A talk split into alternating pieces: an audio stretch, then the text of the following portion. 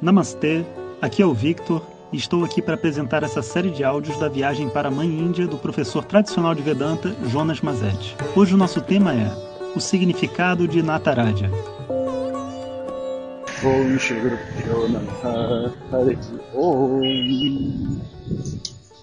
Hoje estou caminhando aqui pela tumultuosa Bombay, vindo fazer uma prática energética com um dos mestres aqui que eu conheci. E, e daqui a pouco vai começar. Então, estou aproveitando para gravar esse áudio para vocês, compartilhar alguns pensamentos, algumas ideias. Vocês conseguem ouvir aqui em volta de mim as buzinas e tudo mais. Então, Bombay é assim, né? E essas buzinas aqui, sabe, não é assim as pessoas reclamando uma das outras, né? Como a gente geralmente sente no Brasil, né? Você está buzinando, reclamando, trânsito. Na verdade, aqui eles buzinam para dizer que estão chegando, sabe? Um carro se aproxima de outro, você buzina para dizer, estou chegando perto de você. Se você estiver atravessando a rua, todo mundo vai buzinando, dizendo, olha, tem alguém atravessando a rua, sabe? Então é como se fosse uma comunicação mesmo entre os veículos, né?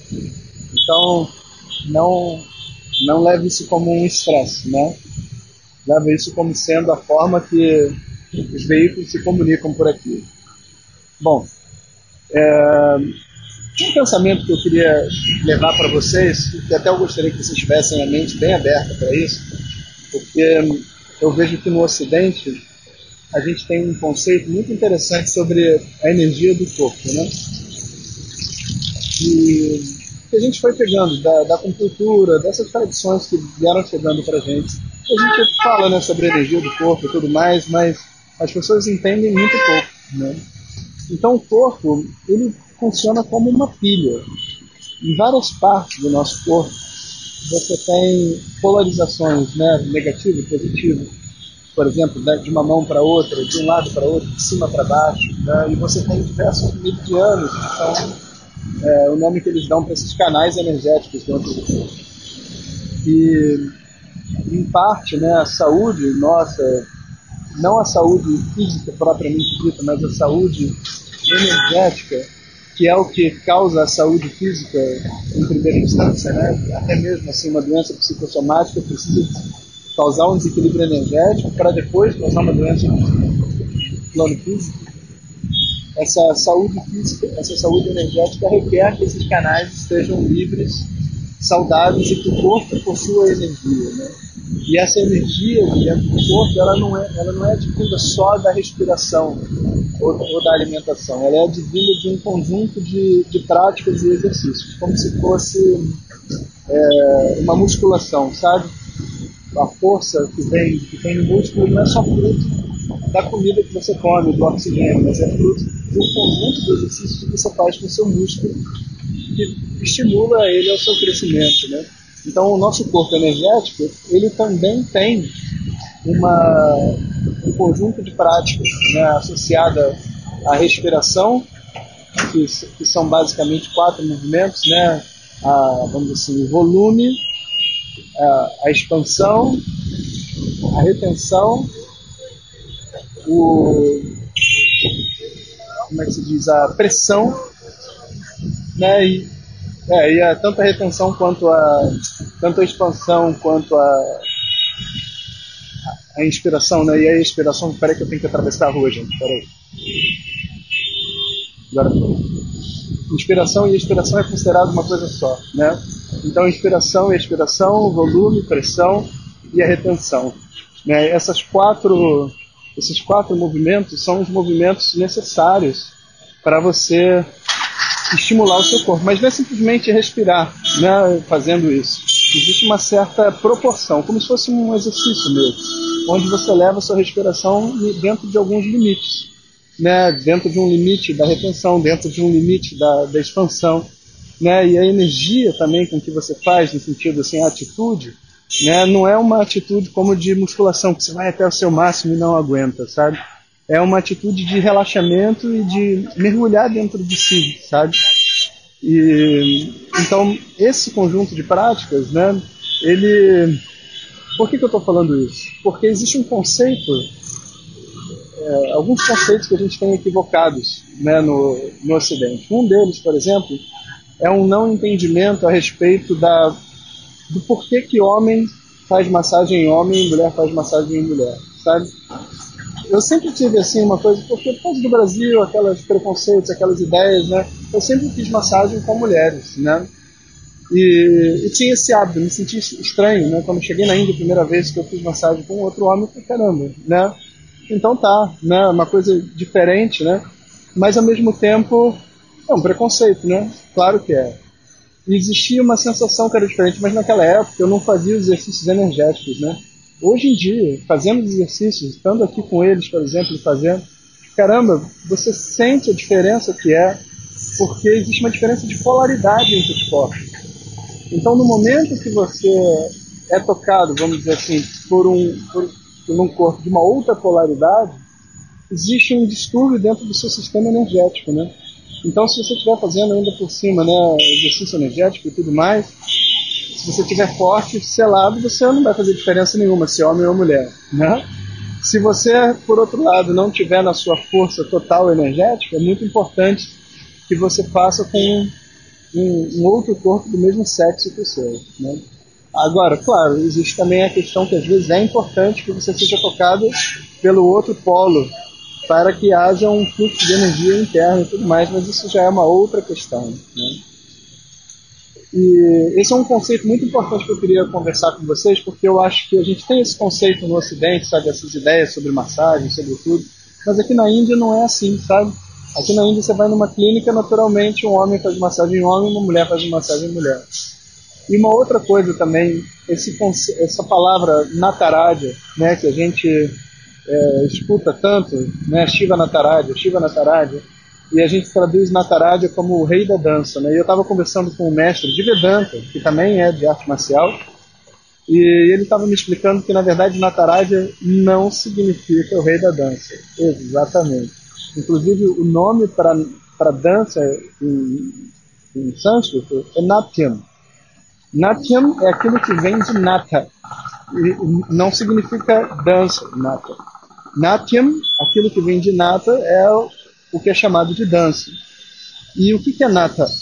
Esse nata que tem aí, ele é o nome que se dá, né, tradicionalmente, para os exercícios psicoenergéticos, né, esses exercícios que envolvem movimento do corpo, respiração e visualizações, que promovem a saúde do corpo. Olha que coisa interessante. E são desses exercícios natas que surge a dança, que surge o yoga, que surgem as artes marciais.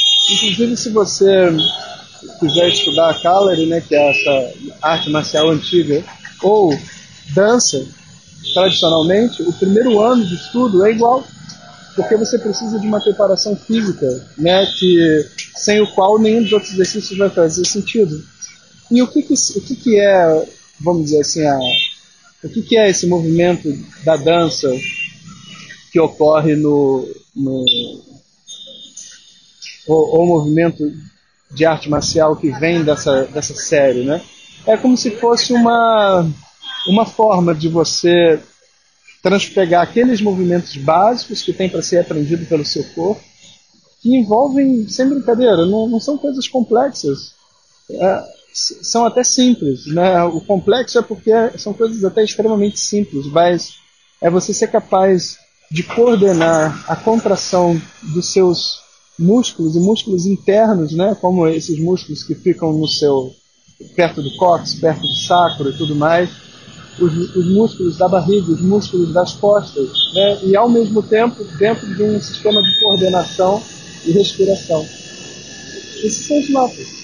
E se você for reparar bem, né, numa aula de yoga bem feita, né, o professor vai levar você a, a trabalhar a Muladhara, a trabalhar é, o, os bandas e tudo mais. E vão ter outros nomes, mas vai ser a mesma estrutura que você precisa para fazer a dança, a mesma estrutura que você precisa para fazer a arte marcial. Né? Então, Nataraja significa o rei das natas. E nata é como se fosse o rei dos, sei lá, dos katas do karatê, sabe? O, o rei das, das é, como é que a gente botaria isso?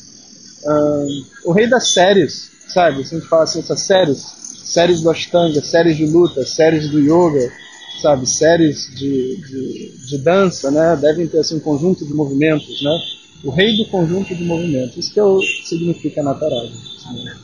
E eu fiquei muito satisfeito de ouvir isso, porque a gente, né, eu como praticante de yoga também como alguém que me dedica às artes marciais, é, eu sinto uma conexão tão grande, eu nunca vi como duas coisas separadas, né? E conversando com esse mestre, eu tive essa oportunidade e queria compartilhar com vocês. Eu vou inclusive tentar gravar uma entrevista com ele, porque ele fala sobre esse tema de uma forma muito brilhante, né? E a gente teria uma oportunidade realmente de ouvir, né, dele, né, e que é um professor tradicional e tudo mais, né, poderia realmente é, iluminar a gente. Eu vou, vou, ver se eu consigo gravar. Se eu conseguir em vídeo, eu ponho lá no Facebook, no grupo para vocês e aviso vocês por aqui. E, bom, é isso. E antes de terminar, eu queria dizer uma coisa. Eu estou com uma, uma ideia que eu acho que pode ser muito interessante.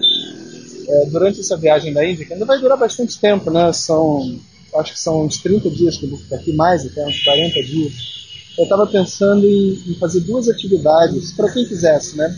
Uma que a gente poderia até passar aqui pelo WhatsApp, mas é, que é a gente fazer uma experiência sonora, sabe? Existe um, uma tecnologia nova de um microfone que ele capta a diferença que a gente recebe entre as nossas duas orelhas, né? Então são, é um microfone como se fossem dois microfones presos juntos. E medindo essa diferença de o que você escutaria com cada orelha estando dentro daquele local, ele cria para a gente a sensação estéreo de estar naquele ambiente. E é impressionante. Se chama microfone bineural. E eu trouxe um desses, desses microfones para cá para testar, né? Porque eu achei que, cara, na Índia, né, um lugar de tantos sons, tanta experiência, eu achei que ia ser uma coisa interessante. Então eu pensei em fazer umas experiências, assim, da gente entrar num templo, tomar um banho de rio, é, conversar com o mestre, né? E para vocês terem a sensação sonora de estar lá dentro, né? E poderia passar o áudio para vocês. E a única coisa que vocês precisam é de um headphone, né? E obviamente não dá para fazer isso dirigindo ou qualquer outra coisa porque a mente fica meio confusa, porque dá realmente a sensação de estar dentro do local, né? Então eu queria passar essa essa ideia para vocês. E também eu recebi de vocês o feedback lá no grupo, vi que muitas pessoas estavam interessadas em fazer a meditação.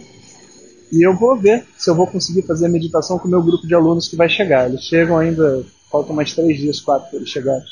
Então, quando eles chegarem, eu vou, eu vou ver se vai rolar. Se rolar, de repente a gente, de alguma maneira, tenta disponibilizar para aquelas pessoas que estiverem interessadas também, através lá do nosso site.